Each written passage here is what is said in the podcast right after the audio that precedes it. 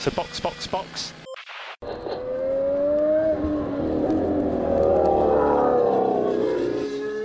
Bom dia e bem-vindo ao sprint de notícias do Box Box Box. Tudo o que você precisa saber sobre Fórmula 1 e automobilismo em geral, enquanto você come aquele iogurte com granola. Hoje é sexta-feira, 24 de março de 2023, e essas são as notícias da Fórmula 1 que você precisa para ficar informado. MP1! Um dos segredos menos secretos foi finalmente confirmado e Davi Sanchez realmente saiu da Ferrari para voltar para a McLaren mas as mudanças na equipe de Walking não param por aí. Alpine deixou claro que os resultados até o momento estão aquém dos objetivos da equipe. Será que eles vão conseguir cumprir todas essas promessas? E falamos ontem que talvez teremos duas corridas na Arábia Saudita. Que tal uma equipe baseada no país, junto com o criador da BAR, tudo custeado pelo ouro negro saudita? Eu sou Felipe Junqueira e esse é o Sprint de Notícias de hoje. Oh, really? Okay. Quando David Sanches pediu as contas na Ferrari, todo mundo sabia que ele eventualmente terminaria na McLaren. Ontem, a mudança foi confirmada e Sanches realmente vai ser o diretor técnico de conceito e performance da equipe de Walking, começando em janeiro de 2024, quando terminar o período de afastamento obrigatório dele após deixar a escuderia. Só que as mudanças vão muito mais longe do que só a contratação do Sanches. James Key, que era o diretor técnico da McLaren, foi a primeira vítima do início desastroso da temporada de 2023, e a posição dele agora vai ser dividida por três pessoas. Além do cargo a ser ocupado por Davi Sanches, outros dois diretores técnicos vão trabalhar sob a tutela do chefe da equipe André Stella.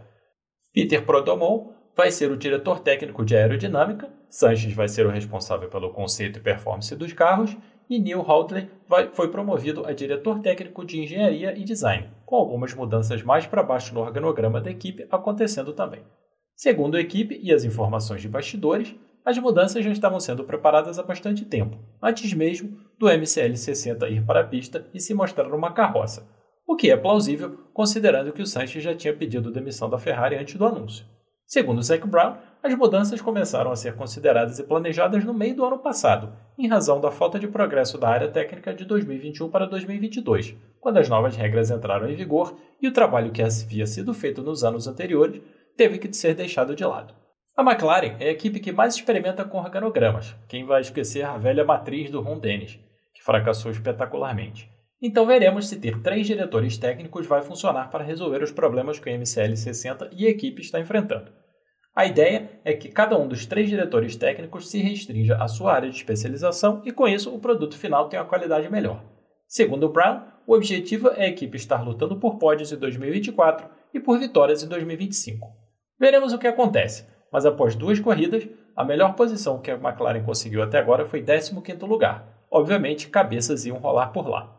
Zac Brown organizou as finanças, eliminou os resquícios da era do Ron Dennis Agora é ver se o trabalho dele vai dar resultado em pista, onde eles realmente importam no final das contas. Esteban Ocon e Pierre Gasly finalmente tiveram uma corrida sem problemas e sem necessidade de recuperação, e a Alpine terminou, com tranquilidade, como a melhor equipe depois das quatro líderes, ou melhor, depois da Red Bull e as três equipes correndo atrás do líder. Mas Ocon foi claro ontem em dizer que a equipe não está satisfeita e que o objetivo deles é algo bem melhor que simplesmente ser o melhor do resto. Ocon teve uma corrida trágica no Bahrein, com uma penalidade, uma penalidade por não cumprir direito à primeira penalidade e, finalmente, uma terceira penalidade por exceder a velocidade máxima nos boxes. Na Arábia Saudita, ele teve uma corrida limpa e chegou na frente do companheiro de equipe, que dessa vez conseguiu se classificar na posição certa e largar na frente do pelotão intermediário. Já Pierre Gasly disse que ficou surpreso, negativamente, com a performance do A523, porque ele esperava estar mais próximo das equipes da ponta afirmando ainda que as Mercedes foram mais rápidas do que eles esperavam, então a Alpine precisa entender por que eles não estão extraindo a performance que esperavam do carro no momento. Veremos como vai ser a curva de desenvolvimento da Alpine nessa temporada, mas depois dos últimos anos, a equipe sabe muito bem que não pode dar mole, porque as equipes que estão atrás vão vir com tudo e Aston, Mercedes e Ferrari vão estar tentando também diminuir a distância para a Red Bull à frente e, consequentemente, aumentar a distância para a Alpine atrás. O Racing 365 publicou ontem matéria do veterano Dieter Rankin revisando os boatos que rolaram em Jeddah sobre quem apresentou a documentação de interesse em entrar na Fórmula 1. Os três primeiros já são conhecidos. A proposta que provavelmente está mais avançada é a da Andretti, que já tem alguns nomes ligados a ela, já foi objeto de muita discussão, e, obviamente, estava com tudo pronto quando a FIA publicou a chamada para possíveis interessados. A segunda já é até clássica, seria a Pantera, proposta que já veio e foi algumas vezes e ninguém sabe se é real ou não. A terceira é a da Hightech, que já participa da F2 e da F3 e tem ligação com a família de um ex-piloto russo da raça. Se o dono é o Oliver Oaks ou não é questão semântica a essa altura, especialmente porque o suposto dono da Hightech não tem grana para bancar a equipe, que continua existindo mesmo com as sanções aplicadas à família russa em questão. Duvidoso se a F1 ia querer mexer nesse vespeiro nos tempos atuais. Resta então a quarta proposta, que é a mais surpreendente. O líder dela é Craig Pollock, que comprou a Tyrrell e transformou ela na BAR, que eventualmente virou a Mercedes atual.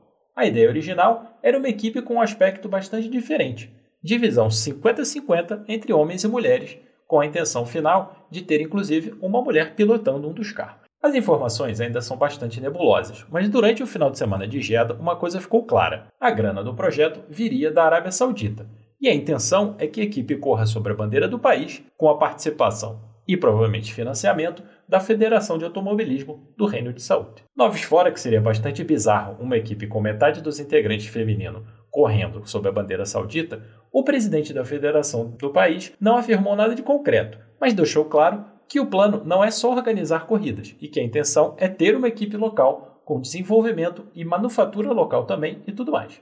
Obviamente, existem mil empecilhos para isso, mas o mais importante deles, a grana, certamente não está na lista. Então a questão é se o regime do MBS quer realmente afundar algumas centenas de milhões de dólares no projeto ou não. Considerando o quanto a FIA e principalmente a Liberty estão cortejando os sauditas, se a papelada estiver em ordem, vai ser difícil alguém falar não para essa quarta proposta.